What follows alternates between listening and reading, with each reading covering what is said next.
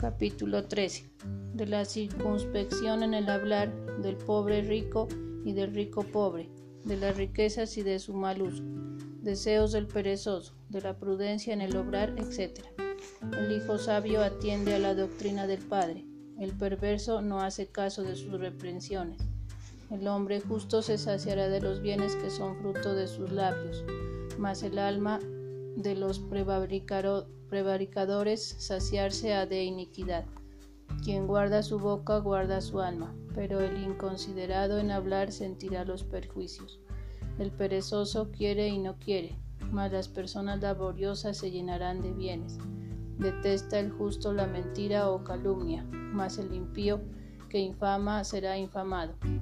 La justicia protege los pasos del inocente, pero la impiedad suplanta al pecador.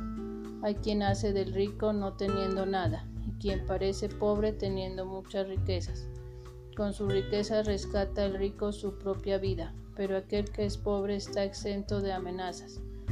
La luz o prosperidad de los justos causa sólida alegría, pero la lámpara de los impíos se apagará. Entre los soberbios hay continuas reyertas, mas los que obran siempre con consejo se gobiernan prudentemente. Los bienes que se adquieren muy aprecia, aprecia, aprisa, luego se menoscaban, así como van en aumento los que se juntan poco a poco a fuerza de trabajo. La esperanza que se dilata aflige al alma, pero es como árbol de vida el buen deseo que se cumple. Quien vitupera una cosa que manda la ley se hace reo para en adelante pero quien respeta el precepto vivirá en paz. Las almas taimadas andan perdidas de pecado en pecado, mas los justos son benignos y ejercitan la misericordia.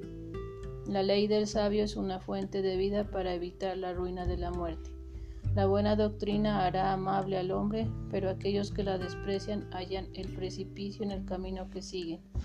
El hombre cuerdo todo lo hace con consejo, mas el insensato descubre su necedad.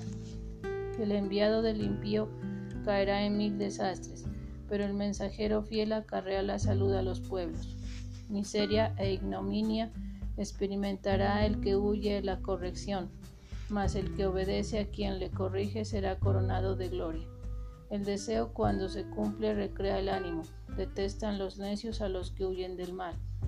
Quien anda con sabios, y sabio será. El amigo de los necios se asemejará a ellos. El mal persigue a los pecadores, pero los justos serán recompensados con bienes. El hombre de bien deja por herederos a sus propios hijos y nietos, mas la hacienda del pecador está reservada para el justo. En los barbechos que se heredan de los padres nacen abundantes frutos, pero por falta de juicio se recogen para otros. Quien escasea el castigo quiere mal a su hijo, mas quien le ama le corrige continuamente. Come el justo y satisface su apetito, pero el vientre de los impíos no se saciará. Palabra de Dios.